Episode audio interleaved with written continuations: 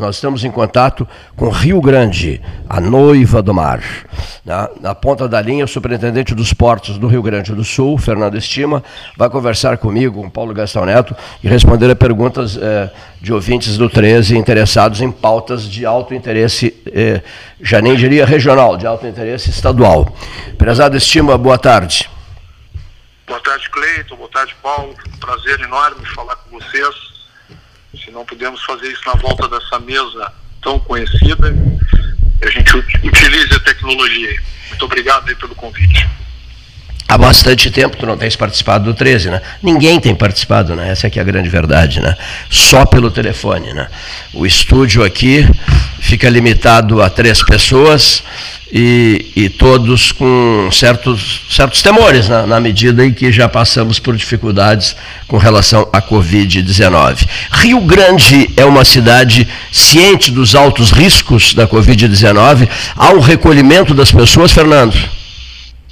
É, eu acho que a sociedade em geral, uma parcela dela não tem dado devido devido atenção para isso, né? Principalmente aí uma ala mais jovem, diria assim, que uh, cansou né, de aguardar o Covid, que se arrasta aí por mais de um ano e tem ousado aí a, a criar ambientes que não são os mais apropriados. Mas o Grande, sim, é uma, uma área portuária, portanto, é uma porta de entrada e saída uh, de navios de toda a ordem e tem para isso um controle, um protocolo mais elevado que a média, para que a gente consiga não ser né, uma, uma porta transmissora né, de tudo isso graças a Deus aí os protocolos elevados, uh, nós não temos nenhum caso gravíssimo, não tivemos óbito, uh, são 7 mil trabalhadores, né?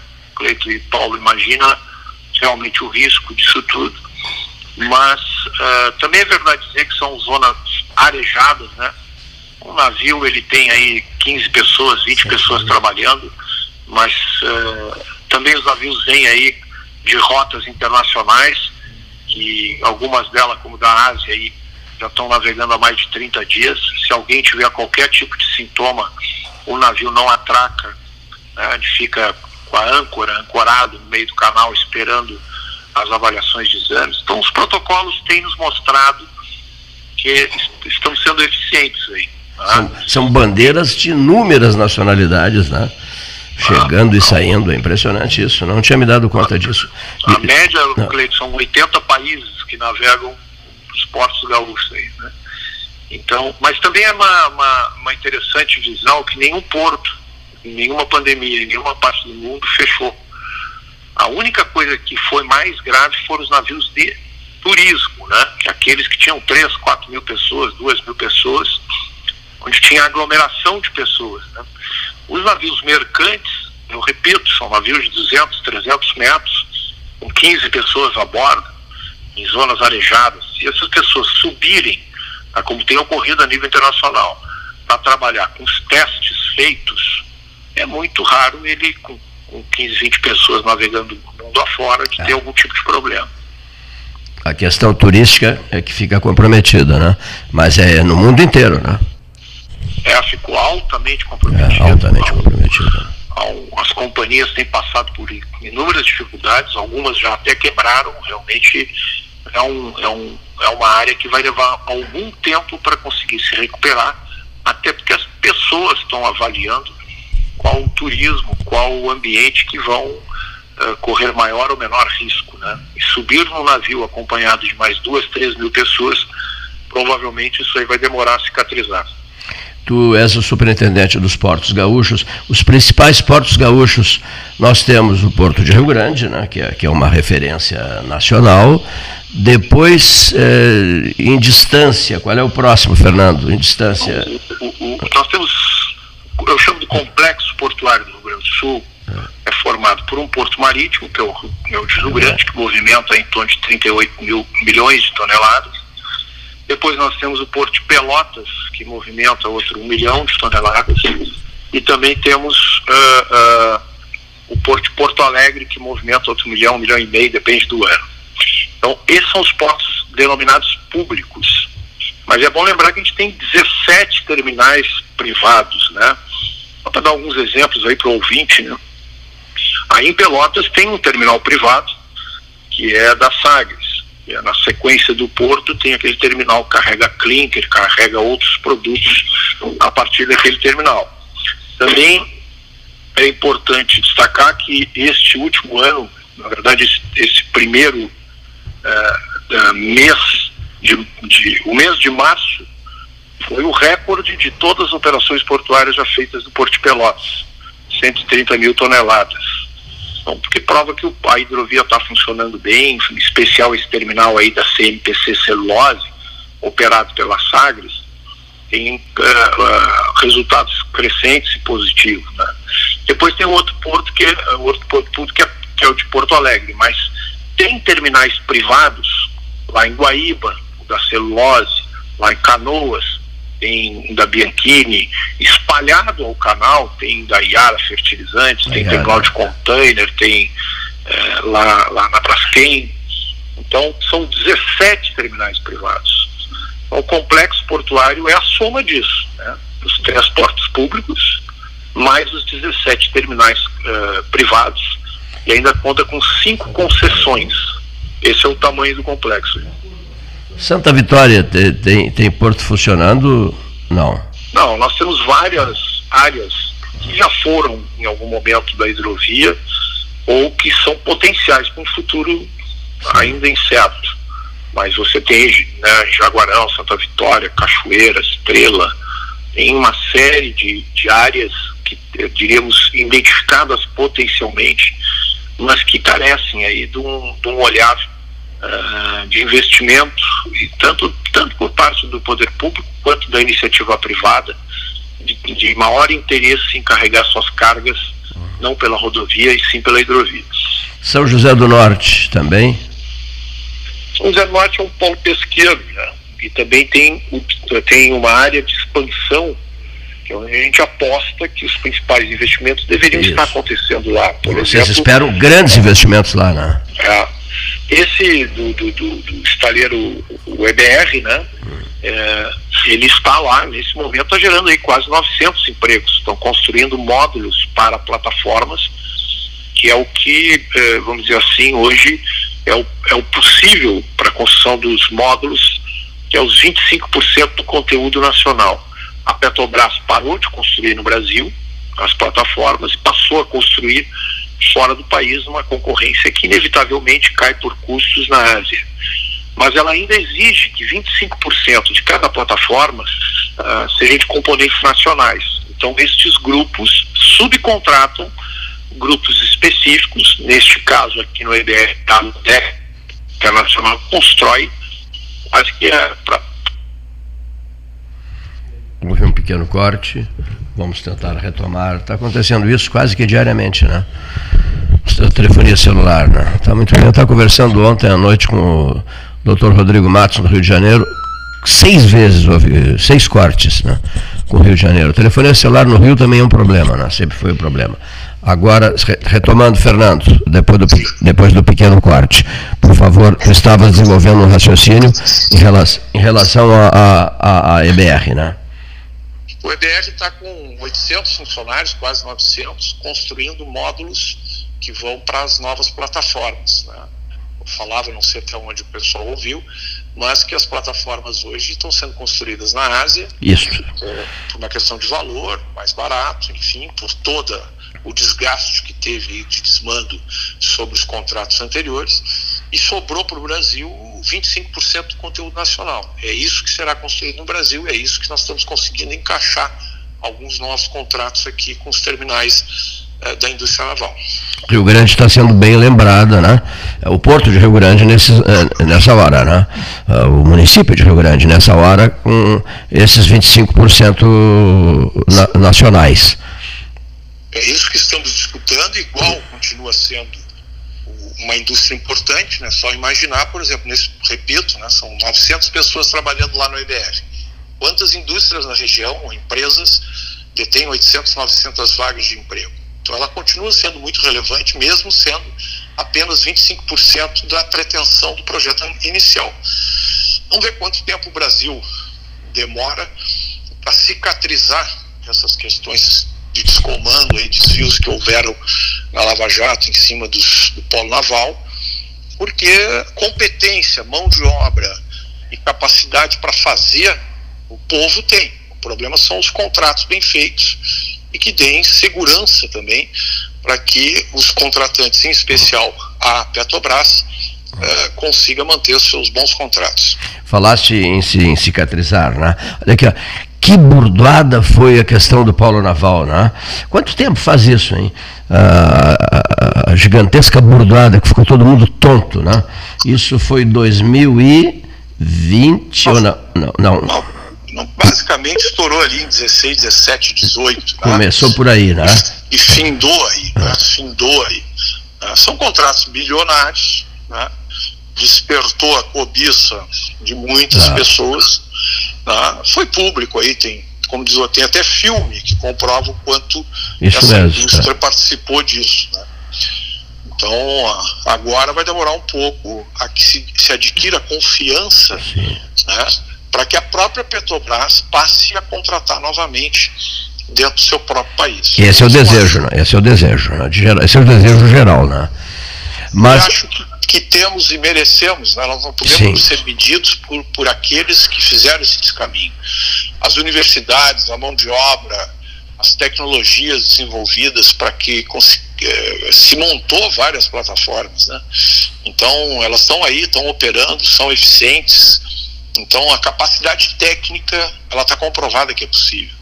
Mas, enfim, vamos trabalhando com o que hoje é possível, que é esses 25%. Eu gosto muito de, de, de, fazer avaliações através dos seguintes números. De 1 a 10, o grande choque, o grande impacto, a grande burdoada, só se falava nisso, né? Só se falava nisso. Hoje estaria reduzido a quanto? Eh, Fernando Estima, superintendente dos portos do Rio Grande do Sul. A, a burdoada chegou a 10, né? todo mundo enlouqueceu na época. Hoje ela amenizou ela amenizou, ficaria em quanto de 1 a 10? Hoje. A, a meu, meu ah. voto aí, respeitando os demais, seria de 3 a 4. Eu acho que já decantou aí uh, muito dessa questão. Primeiro, uma percepção, né?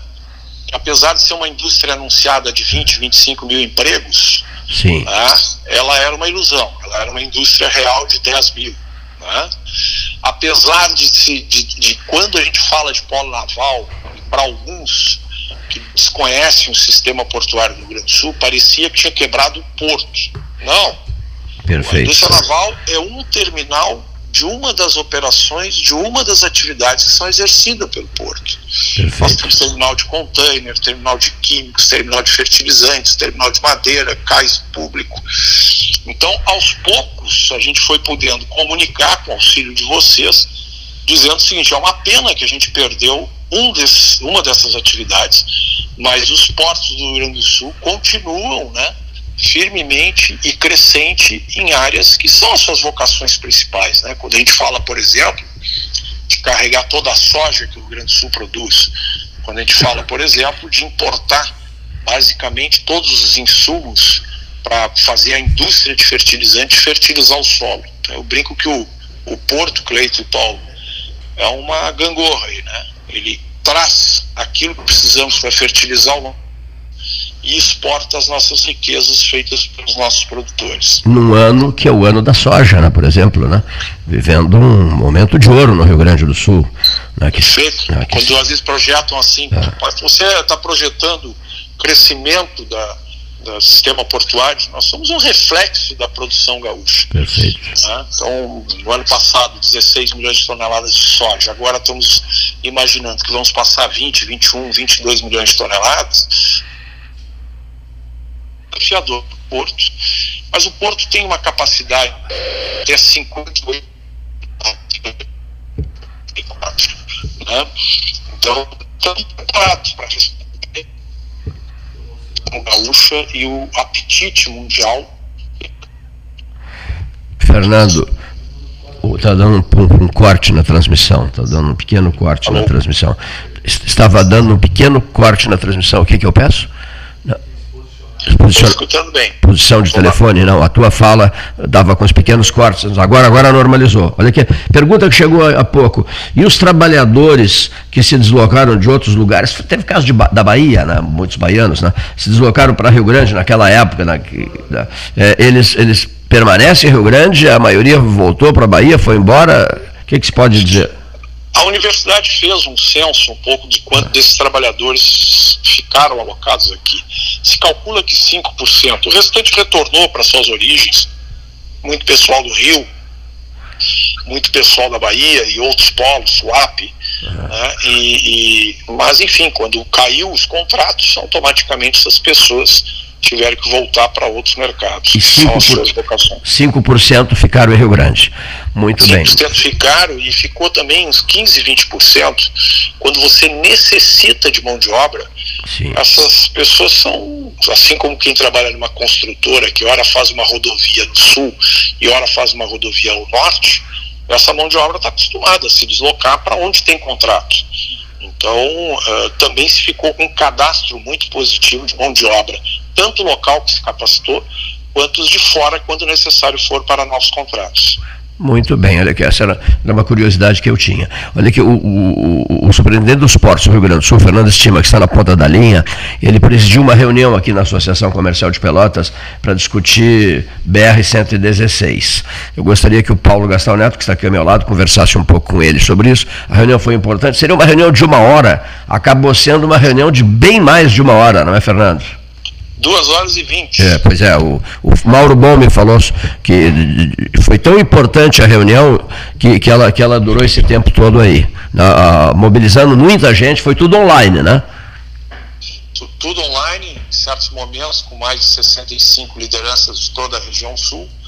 E uma pauta muito importante, né? A logística passa pelo. 90% dela passa pela nossa BR-116, depois aqui pela 392 que vem em direção ao porto, e a pauta dos investimentos faltantes versus contratos existentes, eventuais prorrogações, foi uma pauta picante, importante, e as lideranças uh, comprovaram com sua presença e com as suas opiniões. A reunião foi se estendendo porque todos tinham boa opinião para dar. Alô, Fernando. Paulo, tudo bom? Tudo bem, Paulo. Tudo bem. Eu acompanhei na, o desdobramento né, de, desse encontro. Né. Na verdade, o, o, ministro se manifestou através de uma provocação feita pelo deputado federal Jerônimo Gergen e disse que não, não, não, não tem ainda nada de, de, de oficial, apenas recebeu né, uma proposta e ele particularmente pensa que não, não, não seria um momento de adotar essa, essa ideia, né? mas que, que, o Ministério é que vai decidir, que vai avaliar. Né? Então, mas está tá lançada a, a, a, perspectiva. Né? Eu acho que a, o ministro Burodo relatou o que é fato. O que, que é fato? Que a empresa que detém a concessão hoje está se colocando como uma proponente de fazer alguns investimentos que estão faltando, como é o lote 4, para os ouvintes entenderem, esses 10 quilômetros que ficam na frente do porto não foi duplicado. E exatamente são essas áreas que dão acesso a todas os terminais. A fazer a segunda ponte Pelotas, a terminar a BR-116, e eles são empresários do setor, entendem que o contrato deles está seguro pelas tarifas atuais até 2026, e estão sendo proponentes de uma questão de antecipar recursos e prorrogar o contrato. Bom, quem é que tem que avaliar isso? Eu diria respeitosamente dizendo o seguinte: ao Ministério compete a questão legal de avaliar toda a técnica se é ou não é possível, se juridicamente faz algum sentido. Mas a licença social é dada pelas lideranças da sua região. Se a região tiver um entendimento que isso não é coerente, não, não dificilmente a técnica vai superar a isso. Por isso é que a discussão desse grupo que vem há muito tempo discutindo a BR-116, que, que o, o, programa 13 Horas e o Cleitos, vocês estão envolvidos desde o início, tá? do quanto é importante, fizeram essa mobilização com toda a região. É, é, eu acredito que tem uma janela de oportunidade.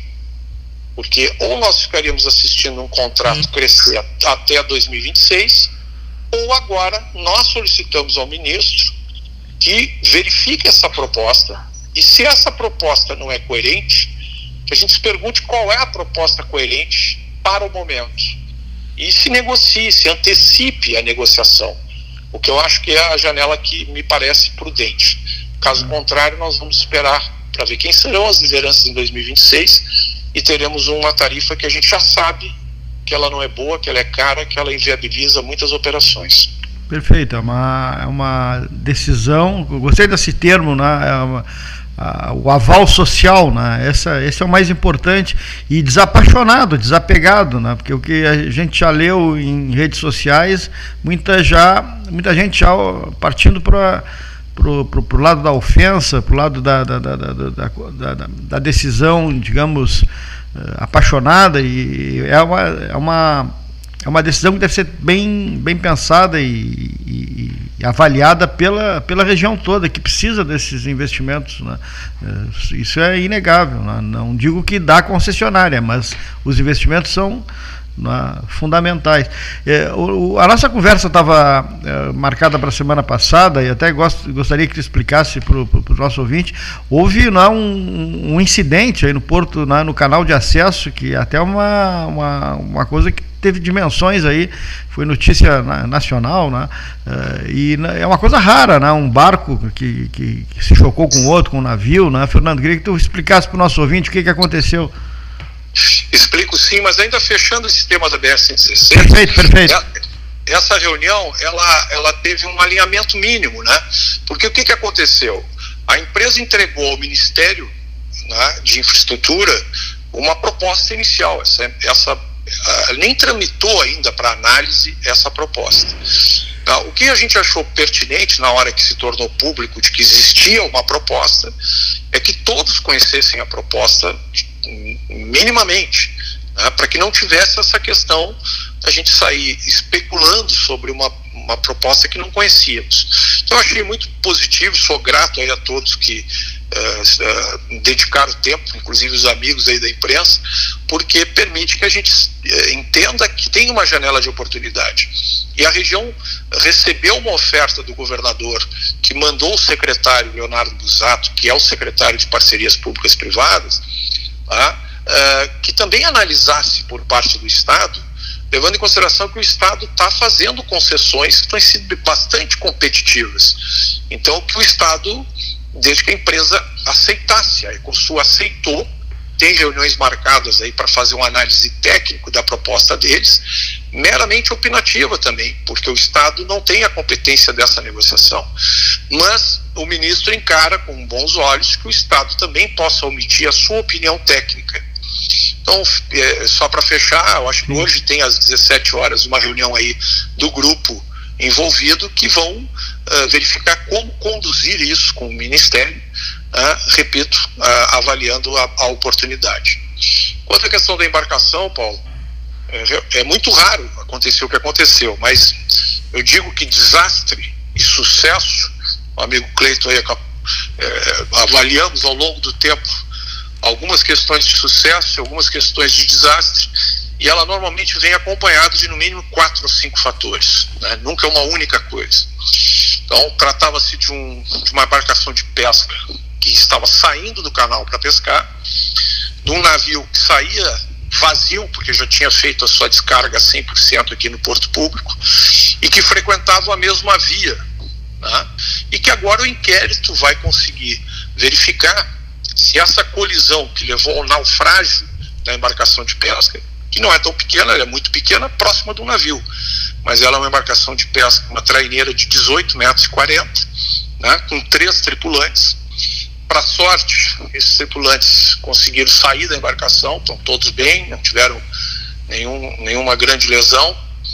E uh, o naufrágio dessa embarcação de 18 metros no meio do canal, com redes de pesca, realmente interditou aí por quase 48 horas, um pouco menos, mas conseguimos durante a semana deslocar essa embarcação para uma lateral do canal né, e conseguimos resgatar a embarcação e agora estamos já botamos o que se chama-se do scanner escaneamos todo o canal e descobrimos aonde está o material que, que, caiu dessa embarcação, que é uma rede grande, para que essa rede não, não, não, não amanhã não, não encontre a hélice ou o leme de uma embarcação maior e aí sim podendo causar um desgaste maior.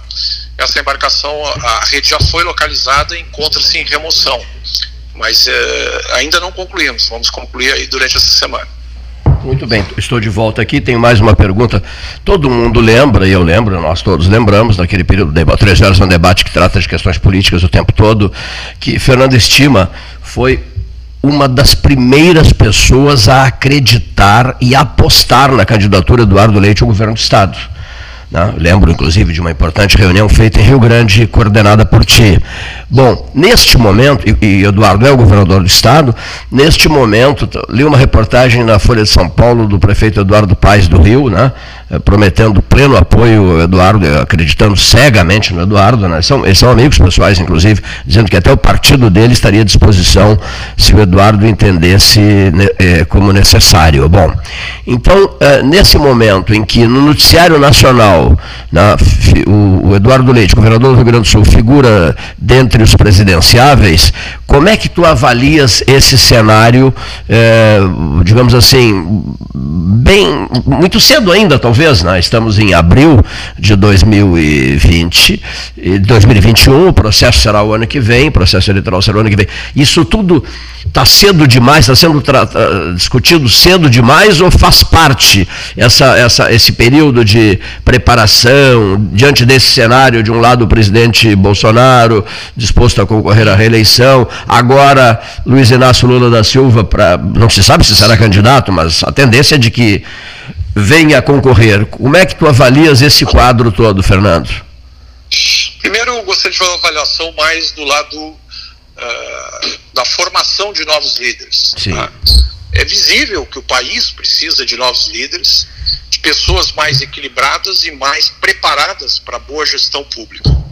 É neste quadro que eu acredito que o, o ex-prefeito, o atual governador, tem se preparado. Bom, o tempo é uma questão também de janela de oportunidade. Sim. Se a gente olhar como é que Dilma foi, foi presidente, como é que Fernando Henrique foi pre presidente, era um cenário específico e essas janelas são raras de acontecer. Acho que o, o, o, o jovem líder e experiente líder eh, Eduardo Leite tem encontrado agora uma das oportunidades possíveis de estar à disposição para essa candidatura. Eu vejo com bons olhos, sinceramente, num país que tem experimentado opostos e de uma forma muito radical, pouco coerente, pouco equilibrada, uh, o nome dele e de outros que estão no cenário, me parece prudente a sociedade começar a olhar alternativas. Tá? Então, eu vejo com bons olhos aí que uh, o Eduardo Leite esteja se preparando para nessas posições ser governador é uma tremendamente tremenda honra. Ele foi prefeito e, e diz que foi talvez a mais saborosa das suas eleições por estar governando a sua cidade. Mas a discussão do país é muito séria muito grande e necessária porque os modelos que aí estiveram não apresentaram os resultados que a sociedade uh, tem de ansiedade.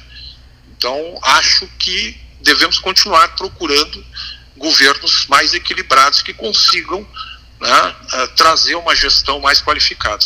E o próprio governador foi muito claro desde, desde o início, né, de que, assim como aconteceu em Pelotas, ele não concorreria à reeleição. Ele disse o mesmo em relação ao Estado, o que, digamos, abre a porta para que ele possa desempenhar uma atividade voltada para o país todo, né?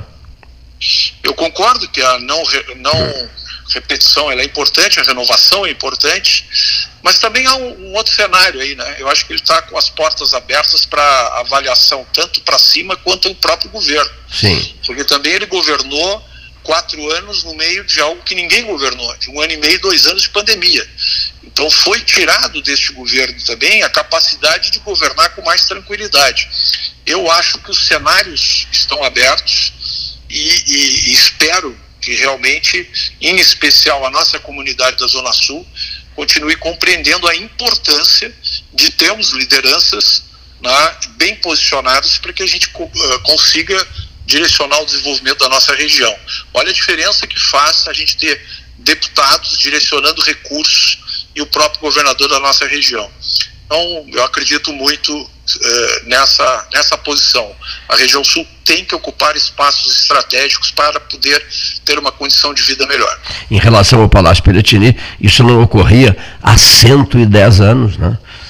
Carlos Barbosa, é, isso Jaguarão. Mesmo, isso mesmo, Carlos Barbosa Gonçalves, nascido em Pelotas, criado, é. criado em Jaguarão, né? Criado é, em Jaguarão. 110 anos, quer dizer, interessante esse dado, né? As pessoas às vezes não, não avaliam isso, né? É. Para ter uma, uma ideia, ele, quando governador, é quando se inaugurou toda a questão do porto aqui. Isso mesmo, isso mesmo. Começa com Carlos Barbosa Gonçalves, né? O, o, o, porto, o Porto de Rio Grande, que interessante, né? O governador pelotense. O pessoal de Jaguarão não gosta quando a gente diz governador pelotense, mas nasceu aqui, né? Nasceu Zona aqui. Sul, vamos é, tratar é. como Zona Sul. Por exemplo, o, o, o, ministro Chiarelli, Carlos Alberto Chiarelli, ele nasceu em Pelotas e novinho foi levado, criança ainda foi levado para Uruguaiana mas nasceu, mas nasceu em Pelotas. Vamos valorizar isso. O pelotense valoriza muito isso. Mas eu quero agradecer ao. ao no, no, bom, em breve, de repente, uma, um papo ao vivo aqui no Salão Amarelo, né? Com o superintendente dos, com o superintendente dos portos do Rio Grande do Sul, quando voltaremos, por certo, a discutir a questão BR, também BR-116 e como será esse, essa obra final, né? Que envolve a ponte Alberto Pasqualini, a antiga ponte, a ponte velha, etc, etc, e, e alguns trechos para que se possa, enfim, é, é, ter a ideia de que a, a, a BR está duplicada, oficialmente duplicada, e de que, essa é a frase que a gente espera muito ouvir, não há mais nada a fazer, está tudo pronto. Né? Esse é o desejo de todos nós. Né? Muito, muito, muitíssimo obrigado, Fernando. Obrigado, Cleito. Prazer falar contigo, em especial aí depois desse sufoco do Covid. Te escutar na rádio liderando é um tremendo prazer para todos nós. Obrigado, Paulo Gastal e todos os ouvintes aí. Muito obrigado, Fernando Estima, uma boa tarde. Superintendente dos Portos do Rio Grande do Sul, conversando com a equipe 13 horas.